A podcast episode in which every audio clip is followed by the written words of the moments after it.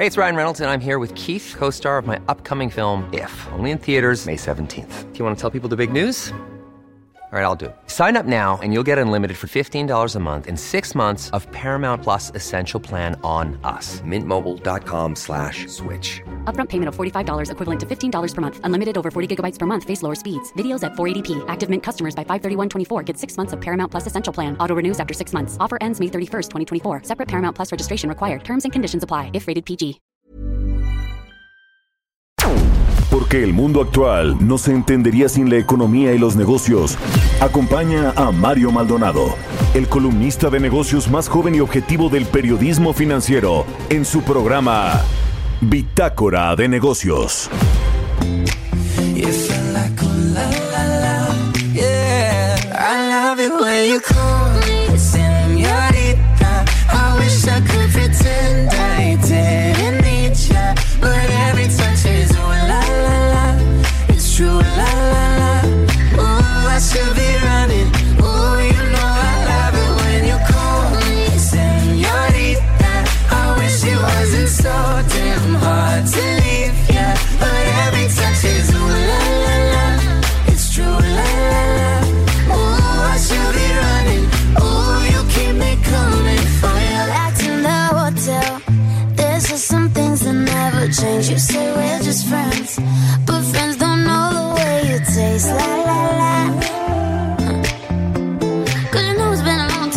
Don't let me fall.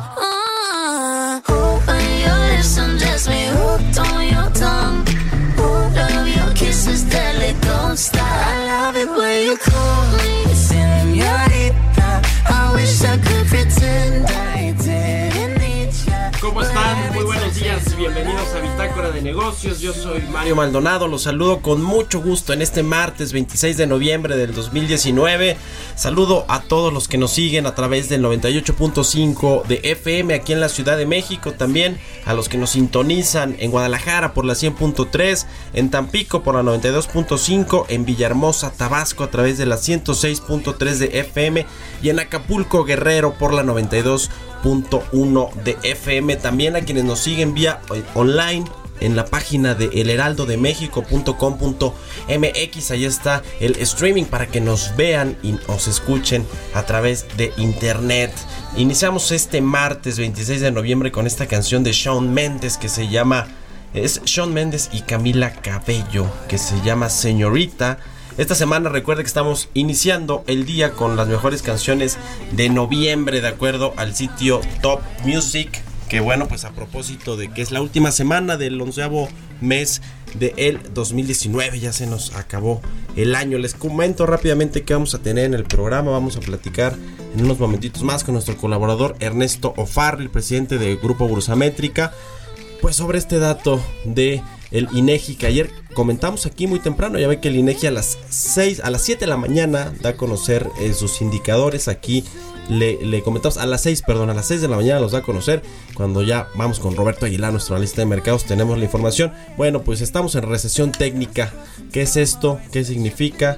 Eh, se va a acentuar más, a profundizar esta debilidad de la economía. Vamos a platicar de eso con Ernesto Farril. También con eh, Alonso Cervera, economista en jefe de Credit Suisse, sobre este mismo tema de la recesión eh, técnica. ¿Qué significa? ¿Qué indicadores nos dan cuenta de una recesión económica y qué tan profunda y prolongada? Que creo que esa es la pregunta. Va a ser.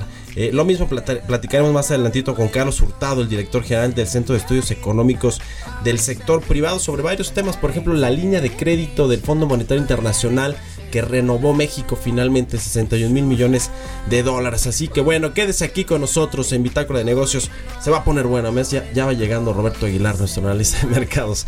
Eh, quédese aquí, ya le tenemos el resumen de lo más importante del día. Arrancamos.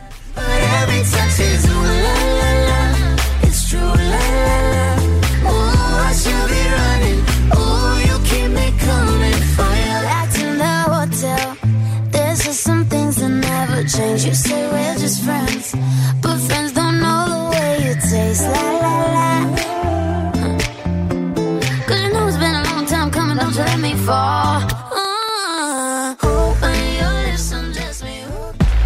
El resumen.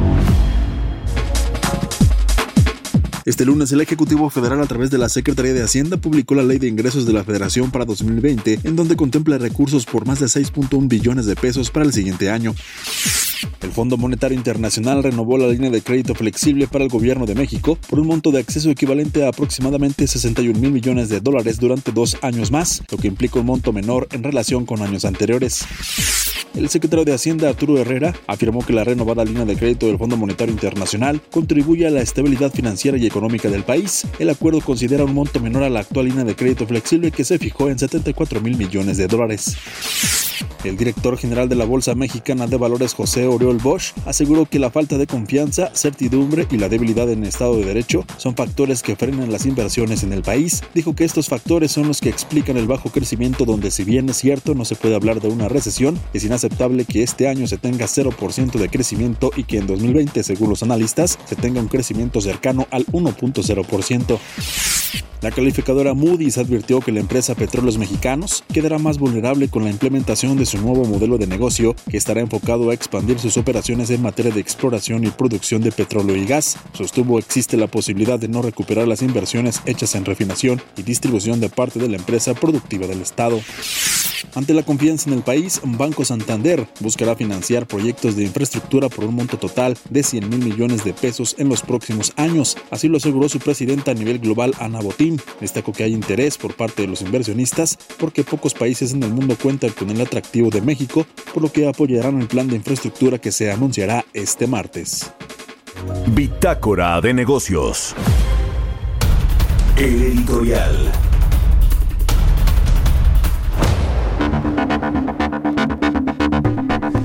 Bueno, pues ya estamos oficialmente en recesión técnica económica. La verdad es que no iba a hablar de este tema en el editorial porque vamos a elaborar mucho al respecto con los analistas. Seguramente ahorita también Roberto Aguilar nos comentará algo al respecto.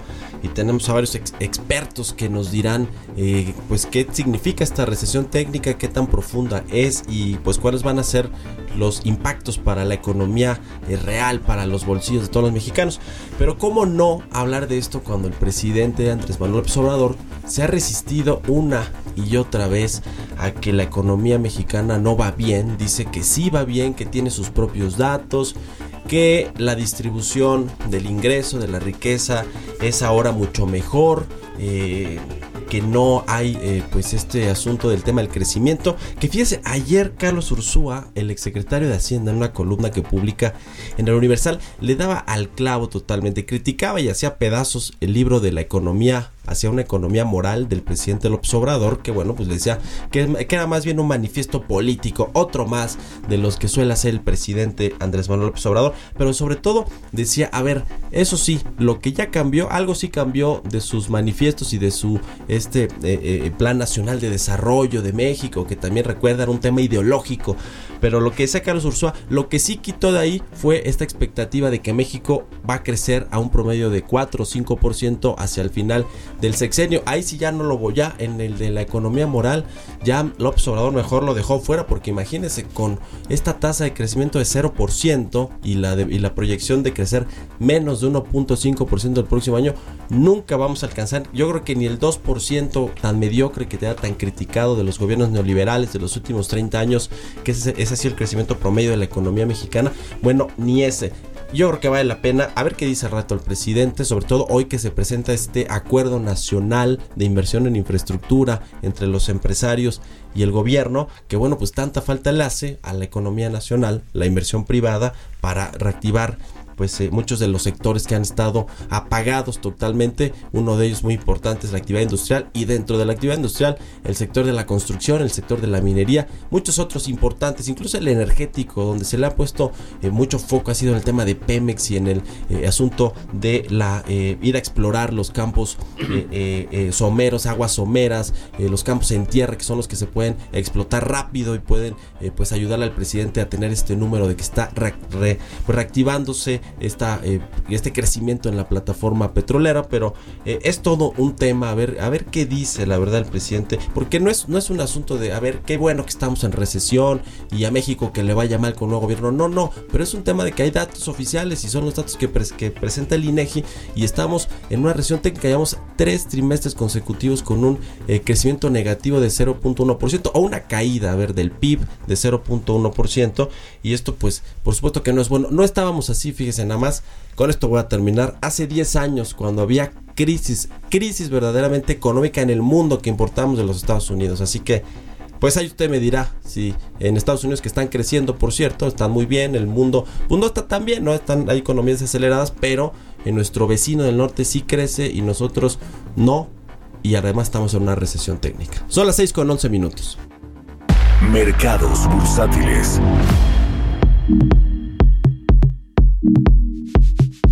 Nuestro analista de mercados ya está en la cabina de El Heraldo Radio. ¿Cómo estás, mi querido Robert? Buenos días. ¿Hay recesión o no, Robert? A ver, rífatela. Eso, es importante, mi querido Mario. ¿Recesión o estancamiento? Esa es una diferenciación importante, ¿no? Por el tema. Sí, técnicamente que no esta se cumplió esta regla dos trimestres consecutivos con tasa negativa, pero pues también eh, lo que hemos visto es que hoy falta justamente este estímulo de crecimiento de la economía. Entonces, creo que ahí va a haber mucha discusión, Mario. Y, hoy tus invitados van a estar, en, yo creo, en esa misma tónica de, discusión, de, la discusión.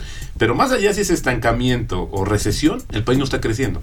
Esa es una, eso es lo que nos debería de importar más que el concepto mismo, porque también en su momento, cuando se habló mucho del tema de la recesión, pues el, eh, la actual administración pues la defendió a capa y espada, ¿no? Y ahora, bueno, pues está en la evidencia de los números, ¿qué más nos van a decir? ¿De dónde van a sacar otras cifras? Si ahí están, básicamente, y no solamente las que se dieron de manera preliminar, ya las revisadas que fueron las del, las del día de ayer. Pero bueno, fíjate que ayer, Mario, el Global, Global Times, que es un periódico controlado por el Diario del Pueblo, que es el órgano oficial del Partido Comunista, pues dijo, señores, China y Estados Unidos sí estamos muy cerca de sellar la primera fase de un acuerdo comercial. Según la nota, las dos partes ya alcanzaron un consenso básico del acuerdo y además acordaron levantar aranceles, aunque no se han pactado ni los detalles ni el alcance de dicha decisión. La noticia pues regresó el ánimo a los inversionistas y provocó que los tres principales índices de Estados Unidos alcanzaran, alcanzaran niveles récord en una sesión en la que también el optimismo fue respaldado por una serie de millonarias fusiones y adquisiciones, las que comentamos ayer, la de Louis Vuitton y la de justamente Novartis. Y por su parte, el Banco Popular de China, su banco central, reconoció que el país asiático necesita resolver sus actuales riesgos financieros y debe contrarrestar los peligros de las fluctuaciones anormales de los choques externos. Por otro lado, fíjate que esta, esta situación de que hemos visto como tan convulsionada nuestra región, pues eh, valió ya un comentario justamente esta calificadora Fitch Ratings, que dijo que las presiones bajistas para las notas soberanas de América Latina van a persistir el próximo año, ya que los riesgos fiscales, políticos y de gobernabilidad seguirán desafiando las perspectivas económicas y de calificaciones. Según la agencia, los desafíos externos siguen siendo significativos. La mayor, eh, el crecimiento menor de la economía global sigue restringiendo la proyectada moneda recuperación para el próximo año y muchos países de la región se verán expuestos a una eventual escalada en la disputa comercial entre Estados Unidos y China. Los gobiernos de la región, dice Fitch, han tenido complicaciones para reducir los déficits y estabilizar la deuda pública en medio del modesto entorno de crecimiento y la rigidez presupuestaria según la agencia que destacó además que los recientes estallidos sociales en varios países solo aumentarán las presiones de gastos y también las restricciones políticas. Y bueno, hablando del tema de las presiones comerciales, pues ayer autoridades mexicanas dijeron que ya es momento de ratificar el nuevo acuerdo comercial de Norteamérica, el TEME, que se ha visto demorado en Estados Unidos en medio de la oposición de sindicatos. De hecho, ayer el propio presidente dijo que va a mandar una misiva, una carta a Nancy Pelosi para que justamente, bueno, la verdad es que yo creo tampoco eso sea así como que Estados Unidos eh, le haga mucho caso a México, ni mucho menos sus legisladores. La pregunta es si México, si México le hace mucho caso a Estados Unidos, ¿no? Para hablar en esos temas. Y Jesús Seade, pues dijo que de plano se está viendo ya pesimista respecto a que la ratificación del TEMEC llegue este año. Así es que, bueno, pues como habíamos comentado, yo creo que ojalá no se cumpla, pero si hay muchas expectativas de que esto tendrá que eh, patearse el bote hasta el próximo año y no necesariamente en el primer trimestre ni en los primeros meses, porque ya 2020 estará enfocado totalmente a la carrera presidencial en Estados Unidos. Si bien México ha utilizado un sólido marco de políticas para desenvolverse en un entorno externo complejo, los riesgos persisten. ¿Cuáles son? La volatilidad del mercado financiero mundial y la incertidumbre sobre la aprobación del TEMEC. Esto lo advirtió el Fondo Monetario Internacional al anunciar una renovación de la línea de crédito por el equivalente a 61 mil millones de dólares que tendrá vigencia de dos años. Esta es una baja de 18% respecto al instrumento anterior por hasta 74 mil millones de dólares, pero hay, es importante comentar la evolución de esta, como le dicen, tarjeta de crédito que tiene México para utilizar los recursos del Fondo Monetario Internacional. Fíjate, en 2009 México recibe por vez primera la línea de crédito por 47 mil millones de dólares, hace 10 años hace 10 años con unas condiciones económicas bastante complejas. En 2016 se aumenta hasta 88 mil, luego de la caída de los precios del petróleo y las amenazas justo del entonces candidato Donald Trump para luego alcanzar un acuerdo cuando se aprobó el TEMEC o se acabó de discutir el TEMEC, la cantidad bajó a 74 mil millones de dólares a petición del propio gobierno. Así es que vi muchos comentarios, Mario, seguramente tú también, del tema de que habían había una alerta por la disminución, pero es algo que ya venía de manera progresiva disminuyendo. También el gobierno esto le cuesta, o sea, esto tampoco es gratis, esta tarjeta de crédito tiene su anualidad y su tasa, así es que no es, es algo que, una decisión también de, las de la política justamente de las finanzas públicas. El peso cayó en medio de un ambiente de cautela entre los inversionistas y tras, eh, tras darse a conocer el, los débiles datos del crecimiento económico local, así es que, de acuerdo con la agencia Reuters, sí afectó al tipo de cambio al inicio. Este dato que tuvimos el día de ayer, la confirmación del crecimiento de 0.0 en los primeros nueve meses de este año. Y luego sumaría que la, la petroquímica mexicana Alpec pues concluye la venta de dos plantas de cogeneración por 801 millones de dólares. El acuerdo contempla la venta del total de sus participaciones en ambas instalaciones y se las vende también, fíjate, a una, a una empresa que es eh, eh, que se llama Contour Global Holding de generación de energía de México, filial de Contour Global, que es una empresa canadiense. Los canadienses pues no han quitado el, el dedo del renglón, ya vimos también, por ejemplo, el reciente acuerdo que hubo con Ideal. Y bueno, pues básicamente el tipo de cambio un poco presionado, 19.43, así es como inicia la cotización de nuestra moneda, Mario. Pues sí, Robert, y a ver qué sorpresas nos dan al ratito, ¿no? Que es a las 7, justo en la mañanera se va a anunciar este acuerdo de infraestructura. ayer la Secretaría de Hacienda confirmó, se va a dar un anuncio importante en ese sentido un anuncio que por cierto ya habías adelantado en tu columna, pero vamos a ver qué reacciones hay, quiénes están y qué más se dice, porque pues esto pues, prácticamente es el 10% o el 1% de lo que nos habían dicho que eran 1.600 proyectos de infraestructura. Bueno, pues ojalá que nos den sorpresas positivas. Estamos ávidos todos los mercados, los inversionistas de que nos den sorpresas positivas que ojalá que junto con estos 60 proyectos y estos 260 mil millones de pesos de inversión eh, posible, ¿eh? porque los que se van a anunciar al ratito son 15 proyectos eh, que tendrán una inversión presupuestada de 160 mil, 150 y tantos mil millones de pesos pero son los que pueden salir en los próximos dos meses. Los otros, y son la, mitad, son en, en eh, de infraestructura de, telecomunicaciones, eh, redes móviles fijas y temas de la nube y cosas así, de tecnología. Y el resto son aeropuertos, los grupos aeroportuarios ya tienen sus planes quinquenales de inversión, entonces eh, tampoco es como que la gran sorpresa ahí. Y algunas otras temas ahí de coquizadoras, de, de, de Pemex, de energía y demás, pero los otros están a, ver si les eh, si, si, eh, tienen todos los digamos, los, eh, requerimientos para poder echarlos a andar. Si no tal vez no tal vez no salgan. fíjate que a mí me llama la atención dos cosas Mario en este contexto de la infraestructura. Uno que justamente esta operación de ideales para juntar dinero a través de, de, un instrumento más grande para sí, una fibra y por ahí anda también la, la, fibra que anda promoviendo pues este justamente el ex secretario de Hacienda José Antonio Mit que también está muy la va a colocar en viva, ¿no? Así es, fíjate, interesante. Ahora, a ver, este tema, por ejemplo, de las fibras. Llega un fondo canadiense y le compra una participación a Ideal de Carlos Slim y van a hacer una fibra. Ahora, pues esta no es inversión nueva tampoco, o sea, eh, eh, eh, física, pues, ¿no? es una inversión financiera. Exactamente, ellos los canadienses le compran una parte de esos activos que ya tiene Ideal y que justamente van a servir para, pues, de ahí aprovechar, porque son concesiones que también generan flujo. Ahora, también es interesante ver que José Antonio Mide está en una misma tónica. es importante, yo creo que algo saben que tú y yo no sabemos. Híjole, Pepe Mit que además se reúne ahí con, con el secretario de Hacienda. Bueno, gracias Roberto. muy, buenos días. Mario Maldonado en Bitácora de Negocios. Bueno, pues ahora charlaremos con eh, Ernesto Farril, presidente del Grupo Bursamétrica. ¿Cómo estás, Ernesto? Muy buenos días. Danos luz, ¿estamos en recesión técnica o no? ¿Qué está pasando con la economía mexicana? ¿Qué tal, Mario? ¿Cómo estás? Muy buenos días a todos.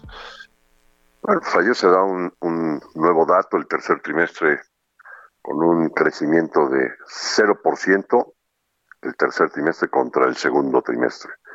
Pero si comparamos el tercer trimestre de este año contra el tercer trimestre del año pasado, hay una caída del menos 0.3%.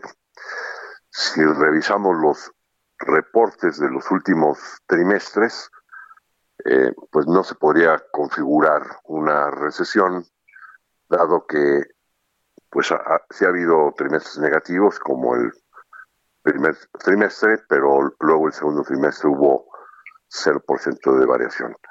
Así teníamos la película hasta que el día de ayer, junto con este dato que acabamos de, de comentar del tercer trimestre, se hizo una revisión de las cifras anteriores. Y resulta que el cuarto trimestre del año pasado, el primero de este y segundo, hay una caída la tasa trimestral del menos 0.1%.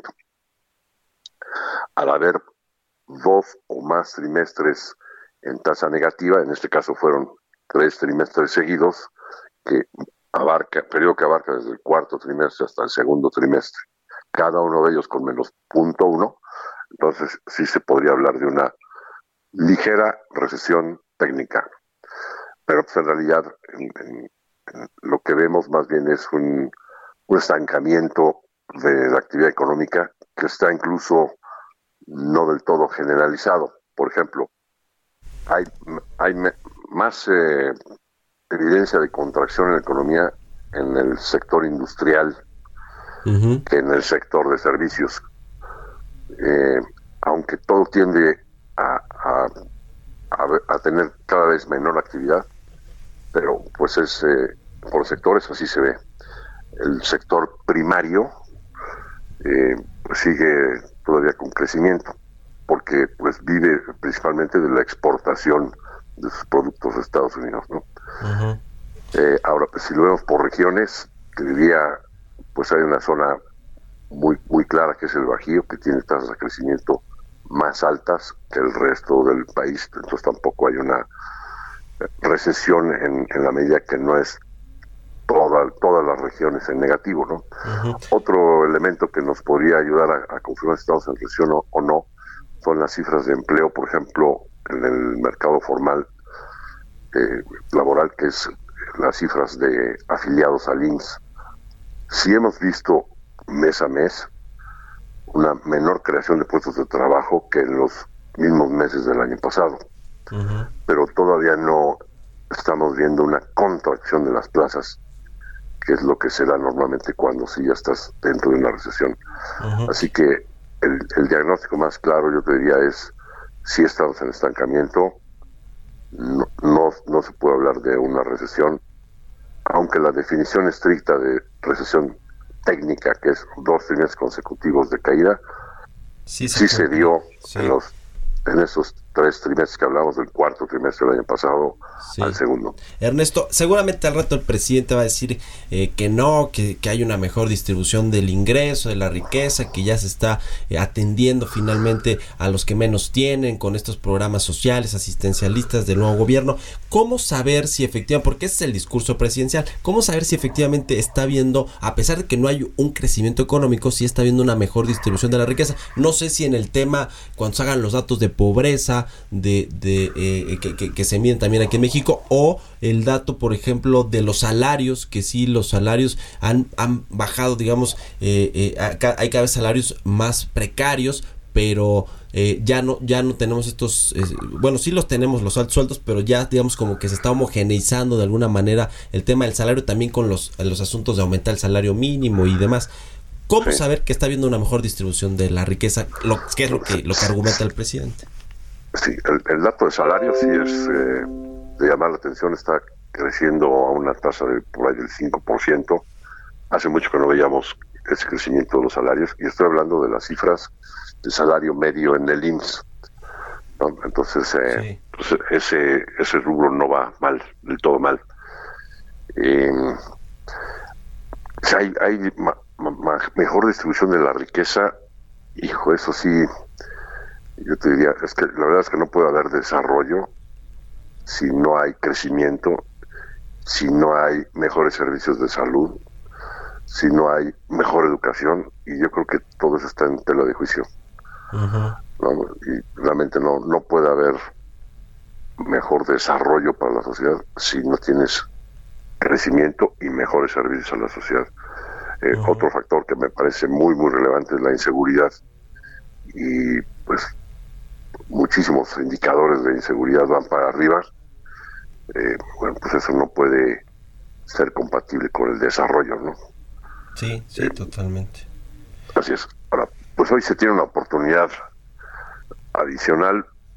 estará por presentarse el Programa Nacional de Infraestructura. Eh, me parece que de, más de 1.200 proyectos que estaban identificados, se han ido eh, depurando, depurando, depurando y van a sacar ahora 60 proyectos.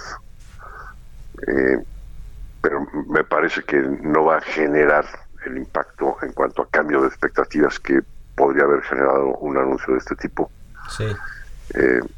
básicamente porque no son tantos proyectos y al final de cuentas pues son, son proyectos que van a tener que ser financiados por el sector privado, ¿no? Sí, no, y además así... Qué, bueno que existan proyectos, pero... Si no, estaremos peor, ¿verdad? Sí.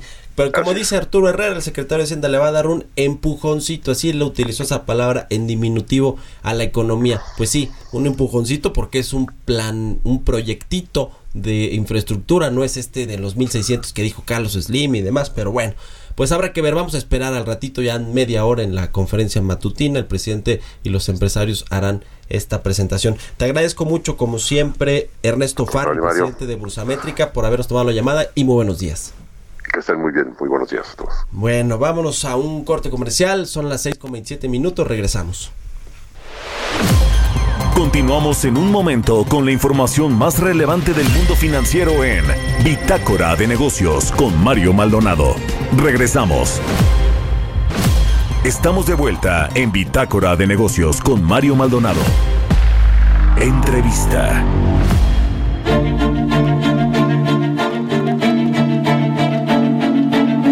Ya estamos de regreso en Bitácora de Negocios, son las 6 con 31 minutos de la mañana y siguiendo este tema de si estamos o no en recesión económica, recesión técnica o en estancamiento, vamos a charlar ahora con Alonso Cervera, economista en jefe de Credit Suisse. ¿Cómo estás Alonso? Muy buenos días y gracias por tomarnos la llamada. ¿Qué tal? Buenos días. Pues a ver, danos tu opinión. Me voy a adelantar porque creo que pusiste ayer en un tuit que crees que más bien estamos en estancamiento económico, pero explícanos un poco las razones, las diferencias de eh, si es recesión técnica o solo un estancamiento económico. Bueno, yo me dejo guiar por el, la definición del Buró Nacional de Investigación Económica en Estados Unidos, eh, quien define que una recesión es una caída significativa y generalizada en la actividad económica, que incluye caídas en el empleo, en los salarios, en las ventas al menudeo, ventas al mayoreo, en fin, es algo generalizado, es significativo y bastante esparcido por toda la economía. Para eso es la recesión técnica, la recesión para el Buró de Investigación eh, en, Estados Unidos. Aquí en México lo que estamos viendo es que sí hubo hubieron tres trimestres consecutivos con una ligera caída en el PIB, sin embargo, esta caída en el PIB eh, se concentró principalmente en el PIB industrial, que es 30% de la economía. El PIB servicios solo cayó en un trimestre. Hemos seguido viendo incrementos en el empleo, incrementos en las ventas al menudeo, de hecho hoy se publican en septiembre. En fin, entonces, ajustándome por esa definición, yo creo que lo que vimos en México y lo que seguimos viendo es un estancamiento, no una recesión. Ya. ¿Cómo crees que vamos a terminar el 2019 dado los últimos datos o la revisión que hizo ayer el INEGI al dato del tercer trimestre que bueno pues confirma este eh, esta reducción, esta baja de 0.1% en el PIB? ¿Cómo, ¿Cómo crees que vamos a cerrar el 2019? Porque ya a estas alturas pues hay probabilidad incluso de que el crecimiento sea negativo, ¿no? No solo no haya, sino que sea una baja de, en, el PIB total del, del 2019. yo creo que va a ser una cifra muy, muy cercana al 0.0%. Eh, podrá ser ligeramente inferior al cero, mayor, pero yo creo que ya los números nos dan como para pensar que en el 2019 y para la historia la economía no creció, el crecimiento fue cero eh, y es el, el peor año en mucho tiempo en México. ¿Cómo, dimensionar esto, Alonso? Yo hace rato que daba mi editorial, hablaba de que no teníamos estos datos desde hace pues 10 años en los que estábamos inmersos en una crisis económica financiera global, que es así la importamos de Estados Unidos y que se contagió a todo el mundo. Ahí sí nos tocó, tocamos fondo, pues, ¿no? Tampoco en ese entonces habíamos caído así hace 70 años, pero digamos, ahorita estamos en, no en, una, por supuesto que no en un eh, momento similar al de 2019, pero sí no veíamos estos datos de caída o de eh, recesión técnica o estancamiento económico como los tenemos ahora, cuando Estados Unidos sí crece, ¿no? O sea, eh, las condiciones son distintas. ¿Qué nos dice esto para ponerlo en contexto también? Bueno, como tú bien apuntas, el entorno externo siguió siendo favorable en 2019 Estados Unidos creció a una tasa superior al 2%, muy probablemente este año, en 2019. Los volúmenes de comercio siguieron ahí. Eh, yo creo que eh, debemos de ver eh, muy hacia, hacia el interior del país para ver qué fue lo que sucedió y aquí se combinaron varios factores, el cambio de administración, eh, el, esta política de austeridad, el problema del desabasto con el gasolinazo, el shock a la confianza en, muchos grupos empresariales ante la incertidumbre en cuanto a la política económica. En fin, yo creo que fue una desaceleración hecha en México, no hecha en el extranjero. Eh, y como tú apuntas, eh, no veíamos estos datos desde el 2008-2009. Eh, y sí vimos una situación similar en 2000 a 2002 más o menos, pero ahí eh, estuvo relacionada con la entrada de China a la Organización Mundial de Comercio, era un evento externo. Esta vez yo creo que eh, los eventos fueron más internos que externos al explicar esta desaceleración en la economía. Ya. ¿Cómo ves el panorama del 2020, Alonso, tomando en cuenta que ya se aprobó el paquete económico del próximo año, el presupuesto se acaba de aprobar hace unos días en la Cámara de Diputados, eh, y también tomando en cuenta lo que se va a anunciar al ratito, que es un acuerdo nacional, porque ni es un programa, es un acuerdo nacional de inversión en infraestructura, que no es ni el programa nacional de infraestructura del gobierno, ni está incluido en el Plan Nacional de Desarrollo, sino es un, un acuerdo que le propusieron los empresarios al presidente, que, es, que se ve chiquito, por cierto. Eh, sí, yo creo que eh, el, panorama luce mejor para el 2020 que para el 2019. Nuestras expectativas de crecimiento son de un 1%, alrededor de 1,5% para el próximo año. En parte hay un efecto arrastre que nos va a ayudar, una base de comparación favorable. Eh, y, yo creo que este año 2019 fue un año en el que muchos de forma continua ajustamos nuestras expectativas a la baja. Ojalá que en el 2020 sea lo opuesto, que las expectativas mejoren eh, pero aun cuando la economía pueda crecer en una tasa del 1, 1 y medio, eh, hay que reconocer que seguiremos por debajo del promedio histórico, y el promedio histórico es por ahí del 2,5%, eh, y hay que reconocer que parte de la mejora esperada en el 2020 tiene que ver con que la base de comparación es muy es muy favorable, eh, una economía muy deprimida en 2019 con que algunos sectores empiecen a recuperarse, como construcción, como el PIB minero a través de la producción de petróleo, eh, las cifras se van a ver eh, mucho mejor. Eh, pero no hay que quitar el dedo del renglón, hay que buscar mecanismos para que la economía crezca a tasas más altas. El uno y medio no será suficiente si es que llegamos ahí, y esa es una tarea pendiente. Si no, finalmente, Alonso, te quiero preguntar, si no se cumplen estas expectativas de crecimiento económico para el próximo año, que están en un promedio de 2% según la, los, eh, la, política o los, el marco macroeconómico del próximo año, ¿qué crees que donde, se tendrá que hacer el ajuste, dónde tendrá que ser? ¿Se tendrá que usar estos fondos de estabilización de ingresos presupuestarios? ¿Se tendrá que reducir este superávit primario de 0.7% del PIB? ¿O se tendrán que recortar los programas sociales y los proyectos que están incluidos en el presupuesto? Yo creo que estas opciones no son mutuamente excluyentes, es decir, yo creo que podemos ver de todo un poco. Y ya hace un par de días, de hecho en un programa en el que tú estuviste, creo que Mario Delgado dijo que bueno, el superávit primario de 0.7 estaba ahí, que tal vez podrían hacer uso de él para ajustar que yo creo que sería una mala noticia. En fin, yo creo que si no se cumple el 2% de crecimiento que trae el gobierno en el marco macro y es inferior y los ingresos están por debajo de lo esperado, yo creo que en el 2020 podríamos ver que echan mano otra vez de fondos de estabilización o que rasuren un poquito el superávit primario, que no sea punto .7% del PIB, y o que reduzcan algunos gastos que no sean tan necesarios. eh, ya veremos, eh, todavía falta, eh, todavía no llegamos ahí, pero, pero vamos a seguir muy pendientes. Bueno, pues te agradezco mucho, Alonso Cervera, economista en jefe de Credit Suisse, que nos hayas tomado la llamada. Gracias a ti, Mario. Muy buenos días, Alonso Cervera, sígalo ahí en Twitter, a guion bajo Cervera, pues muy buenas opiniones y tweets al respecto de lo que sucede en el entorno económico de México y, de, y del mundo. Bueno, son las 6 con 39 minutos. Historias empresariales. Ayer se anunció que Louis Vuitton, esta marca de ultralujo francesa, anunció eh, pues la compra de la joyería estadounidense Tiffany por 16.200 millones de dólares, una de las adquisiciones más relevantes de los últimos años, sobre todo en el sector de la moda, de lujo, de las marcas de alta eh, costura, de, de, las marcas de lujo, dejémoslo así. Y bueno, pues eh, el diamante Tiffany es uno de los diamantes más amarillos, más grandes y caros del mundo. Esta joyería, eh, eh, pues eh, de Tiffany es muy exclusiva para, para algunos. tiene pues toda, toda una, una marca construida, un tema de renombre y finalmente Louis Vuitton pues se hace de esta empresa. Hay, un asunto ahí de, de, los dueños de Louis Vuitton precisamente de cómo se podrán convertir o el dueño principalmente en uno de los más eh, millonarios del mundo, incluso ahí peleándole al propio Bill Gates y ya el dueño de Amazon.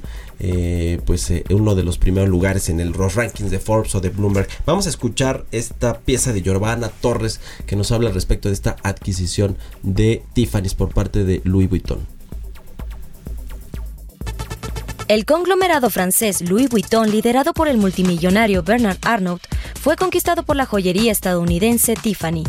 La marca número uno en artículos exclusivos anunció un acuerdo para comprar la joyería por 16.200 millones de dólares, añadiendo otro nombre conocido a un catálogo que ya cuenta con firmas como Christian Dior y Bulgari.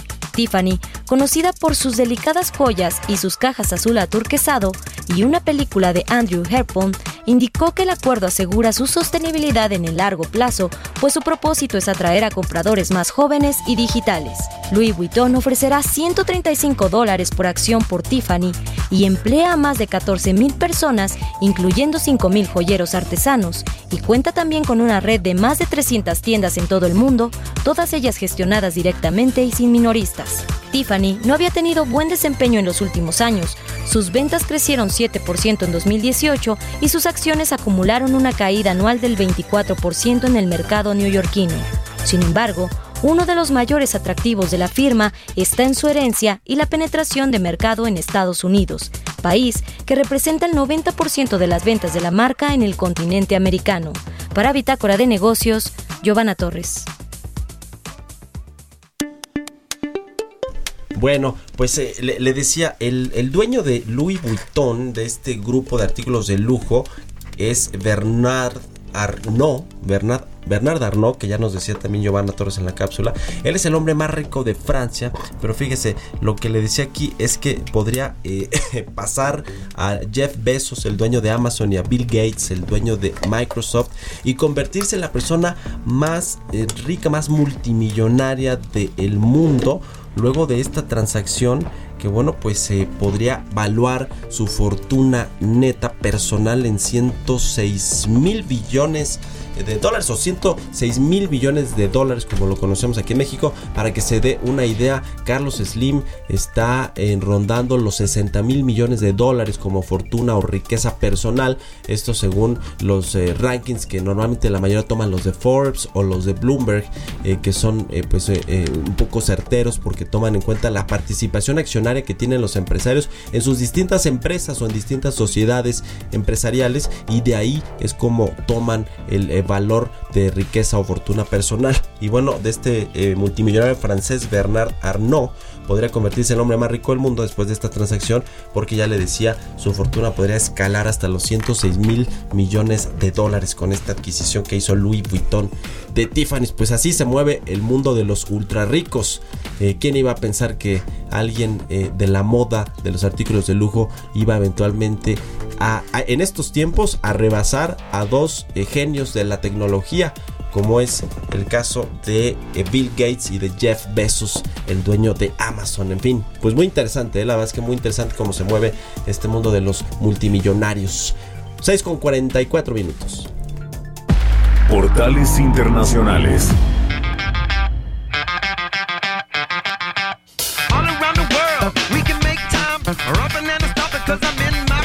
Y ahora sí ya llegó nuestro jefe de información, Jesús Espinosa, la cabina de Lealdo Radio a darnos la información internacional. ¿Cómo estás, Chucho? Buenos días. Mario, te saludo con mucho gusto. Muy buenos días. Bien, ya un poquito mejor de, las vías respiratorias, pero bueno.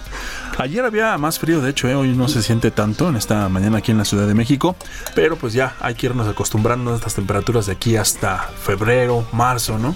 Toda esta temporada invernal. Pero bueno, fíjate, ahorita que estabas hablando precisamente de, de esta compra, de esta adquisición, de esta inversión y de los, eh, de los, mm, pues las personas más ricas del mundo. No, me vas a hablar de tu colección de, artículos de Louis Vuitton, ¿verdad? No, no, no. Ah, de hecho, fíjate, hay un futbolista, Sadio Mané, no, recuerdo de dónde es exactamente, es africano, sí, pero no me acuerdo de dónde es. Y él en una entrevista decía, ¿para qué quiero 10 Ferraris? Si puedo ayudar a, mi gente, ¿no? Este jugador es de Liverpool, creo me parece, ¿verdad, Dani? Sadio Mané. Ahorita lo voy a buscar para, para darles bien la, la, información. Pero él decía esto, ¿no? ¿Para qué quiero 10 Ferraris y dos aviones si prefiero ayudar a mi gente? Sadio Mané ha estado ayudando en su comunidad de donde es natal, ha estado ayudando en la construcción de escuelas, eh, eh, en las vías de acceso, eh, también en hospitales, etcétera. Y ojalá, ojalá tuvieran muchas personas que tienen pues pues, eh, el dinero para hacerlo y ayudar a la gente que más lo necesita. Y en este caso, pues Sadio, Sadio Mané así lo ha hecho, ha estado brillando, como, como se los decía en la Premier League con el equipo del, del Liverpool y, ojalá, ojalá lo tuvieran también de ejemplo, porque de repente también hemos visto otros tipos de futbolistas que está bien, ¿no? Es su dinero, es su trabajo, se lo han ganado y cada quien hace con su dinero lo que quiere, ¿no? Pero en el caso, por ejemplo, de Cristiano Ronaldo, que también en otras entrevistas eh, se ha visto toda la colección de automóviles que tiene de lujo, tiene eh, su cochera, no sé, creo que es más eh, grande que en las instalaciones de aquí, ¿no? No, bueno. Donde mete todos sus coches. También Cristiano Ronaldo tiene su lado filantrópico, ¿no? También, también. y de ayuda ya a Messi igual con hospitales este, de oncología, etcétera. Pero bueno, eh, eh, se respeta, ¿no? Que yo creo que pues llegar a un punto en el que te puedes dar los lujos por lo que te costó obtener o llegar al, al lugar donde estás, pero también tener esta parte filantrópica y, genuina de ayudar a la gente, ¿no? Claro, porque se puede tener las dos cosas, no está peleado, no es excluyente una de otra. Exactamente, porque alcanza para eso, ¿no? O sea, es tanto el dinero que perciben esos futbolistas que les alcanza para darse esos lujos, pero también para tratar de, ayudar. Y un buen ejemplo, eso sí hay que decirlo, en México de multimillonarios es el ingeniero Carlos Slim, que no acostumbra a vivir ni en mansiones, grandes mansiones, no tiene yates, eh, eh, muchos aviones privados, tiene creo que uno de Telmex o de Telcel que de pronto usan, pero eh, digamos, es un multimillonario bastante mesurado para lo que de pronto vemos, ¿no? decir, eh, gente que tiene mucho dinero, millonarios que no tienen el tamaño de Carlos Slim y que bueno, pues sí, tienen muchos yates y tienen aviones privados, helicópteros y, digamos que eh, gastan, derrochan dinero. No, no es el caso del empresario Carlos Slim, que creo que eso es algo bastante positivo de el, hombre más rico de México. Pues moraleja, Mario, ¿no? Yo creo que para, para en este caso, como dice la canción, ¿no? El día que yo me muera, no voy a llevarme nada, así que mejor pues, pues a disfrutar, a disfrutar, porque también hay quien de repente empieza a disfrutar mucho del, dinero, ¿no? o que no lo gasta, porque dice, no, no quiero gastar, quiero ahorrar, quiero ahorrar, quiero ahorrar, y al rato ni siquiera disfrutó de su dinero porque pues, pasó algo, pero bueno, en fin. Moraleja, que cada quien haga lo que quiera con su dinero. Exactamente. No estés aquí de moralista diciendo lo que se tiene que hacer con las ganancias. Cada quien, como dice Bora también, yo respeto. Bueno, vámonos con los portales, Mario. Entonces, esta mañana, esta mañana de martes que comenzamos con el Financial Times, donde las acciones de Alibaba o Alibaba saltan en el debut comercial en Hong Kong. Y es que este grupo chino recaudó más de 11 mil millones en la mayor oferta de acciones del mundo este año. Este gigante asiático del comercio electrónico, pues debutó, debutó este martes en la bolsa de Hong Kong con alzas del 6.9% y recaudó 11 mil 300 millones de dólares, que bueno, equivale a unos 10 mil 200 millones de euros las acciones de la empresa en Hong Kong y también de las de Nueva York son fungibles. ¿Qué quiere decir esto? Que los inversores pues pueden comprar y vender también los mismos títulos en cualquiera eh, de estas dos bolsas, por lo que es poco probable que los precios en las bolsas difieran demasiado entre sí. Ayer Alibaba cerró con una subida de casi 2% en Wall Street. Vámonos con el Bloomberg.com, el caso China-Estados Unidos que retienen una llamada telefónica en señal de progreso en el acuerdo de la fase 1, la amenaza comercial de Trump pues lleva al mundo al borde de la regla de la jungla, así lo ha calificado este portal, y todo esto con el impulso del comercio mundial aumenta por primera vez en cuatro meses. Más adelante vamos a dar más detalles de este caso, Estados Unidos y China. El economista.es este martes, el Ministerio de Comercio chino informó que los representantes precisamente de China y de los Estados Unidos pues mantuvieron esta mañana una conversación sobre la resolución de las cuestiones clave del conflicto comercial para cada una de las partes implicadas. En un breve comunicado publicado en, en su página web, la institución explica pues que ambas partes trataron de, dar resolución a las principales preocupaciones de cada uno y alcanzaron un consenso sobre la resolución de cuestiones relevantes, aunque no han dado detalles mayores. Al término de esta llamada, bueno, los representantes de las dos principales potencias económicas mundiales acordaron mantener la comunicación en las cuestiones restantes de la primera fase del acuerdo comercial y también las consultas. Por supuesto, estaremos atentos a lo que suceda a lo largo de este día. Y cerramos con expansión, Mario hablando también de inversiones, hablando de contratos. Bueno, OHL se ha adjudicado dos nuevos contratos en los Estados Unidos por un importe total de 57.6 millones de dólares. ¿En dónde? Bueno, el primero de los contratos eh, se adjudicó y consiste en la mejora de cuatro estaciones de la línea Orange del metro de Boston por unos 30 millones de dólares. Y el segundo contrato es en, en Texas y consiste en la construcción de un distribuidor vial en la autopista US 287 por un importe de 27.6 millones de dólares. El objetivo principal de este proyecto pues es reaccionar y también mejorar el flujo de tráfico, la reducción de accidentes y estimular el crecimiento de los negocios próximos a esta autopista. Mario, así el panorama en general de los portales internacionales esta mañana. Gracias Jesús Espinosa, buenos días. Buenos días. Bitácora de negocios.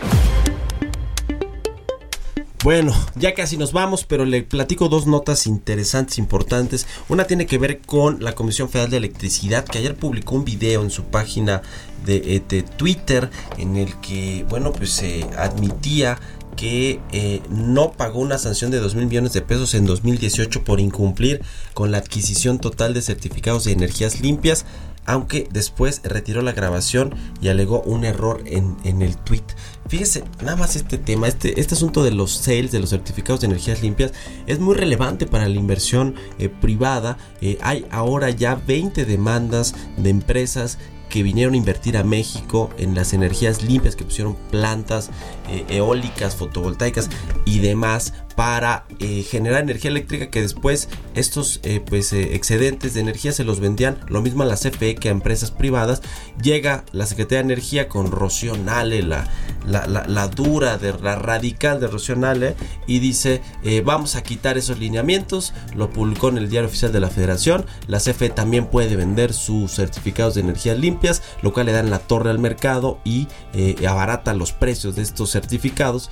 Y lo que va, lo que dice ahora la CFE es como que, no obstante, con eso sale como que a burlarse y decir que qué bueno que ellos ni han pagado las multas por eh, usar, haber, haber usado estos certificados de energías limpias desde el año pasado y luego lo borran. Bueno, pues dos impresentables en el sector energético. Uno se llama Manuel Barlet, director de la CFE, y el otro se llama, llama Rocío secretaria de Energía del gobierno federal. Y mire, pues ya nada más para seguir documentando este pesimismo y hablando de impresentables, también fue eh, eh, pues finalmente nombrado como titular de la Agencia de Seguridad, Energía y Ambiente, la ASEA, Ángel Carrizales López, un, una fichita, creo que ese, ese eh, calificativo le queda bien porque ya había sido rechazado, fíjense, nada más cinco veces por el Senado para ocupar un puesto dentro del sector energético, sin embargo, el presidente Andrés Manuel Observador lo mandó de nueva cuenta y ahora es el titular de la Agencia de Seguridad, Energía y Ambiente. él se desempeñaba antes como parte de la del presidente López Obrador. Y es una fichita porque usted nada más tuite, ponga Ángel Carrizales López y a ver qué foto le sale y usted me dice sí o no. Es una, eh, eh, pues es un personaje impresentable completamente para que esté encargado de una agencia de seguridad, energía y ambiente.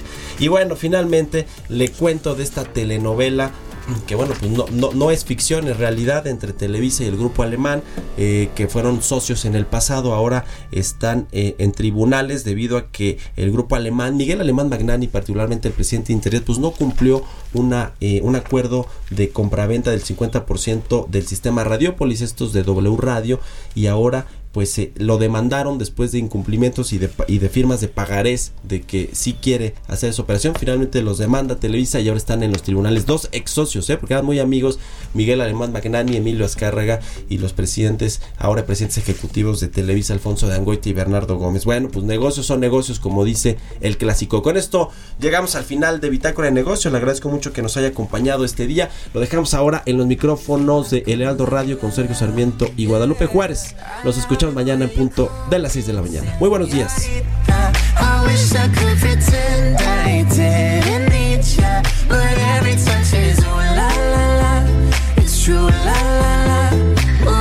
change. You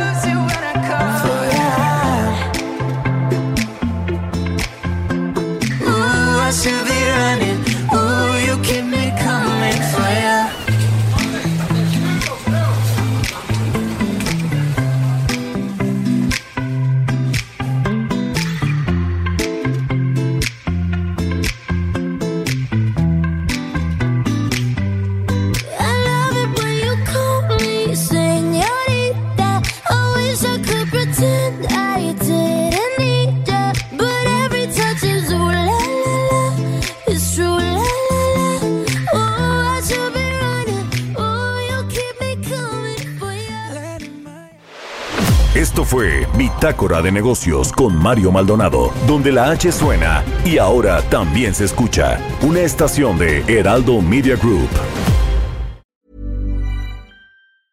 Ever catch yourself eating the same flavorless dinner three days in a row? Dreaming of something better? Well, HelloFresh is your guilt free dream come true, baby. It's me, Kiki Palmer. Let's wake up those taste buds with hot, juicy pecan crusted chicken or garlic butter shrimp scampi. Mm. Hello Fresh. Stop dreaming of all the delicious possibilities and dig in at HelloFresh.com. Let's get this dinner party started.